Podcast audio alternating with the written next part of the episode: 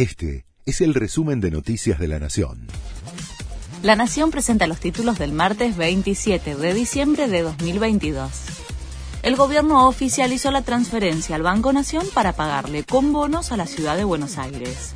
Lo hizo a través de la decisión administrativa 1282-2022 que se publicó hoy en el Boletín Oficial informó que deberá transferir al Banco de la Nación el monto equivalente a 98.500 millones de pesos en bonos del Tesoro TX31, que es la diferencia entre el 1,4% y el 2,95% dispuesto por la Corte.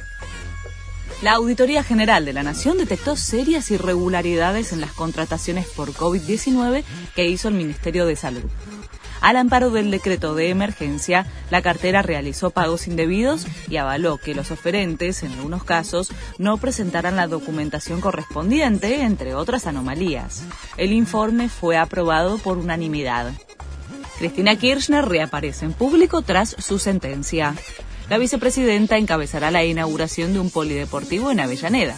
Se trata de su primer acto después de conocerse el fallo en el que fue condenada en el marco de la causa vialidad. Será a las 7 de la tarde y estará acompañada por el intendente local Jorge Ferraresi. Refuerzan la seguridad de Lula para su asunción tras un atentado fallido con explosivos. La decisión fue tras la detención de un seguidor de Bolsonaro, acusado de terrorismo por colocar explosivos cerca del aeropuerto de Brasilia para generar caos y la intervención de las Fuerzas Armadas. La ceremonia de toma de posesión será el primero de enero y está previsto que acudan casi una veintena de jefes de Estado. Messi fue declarado ciudadano ilustre de Funes.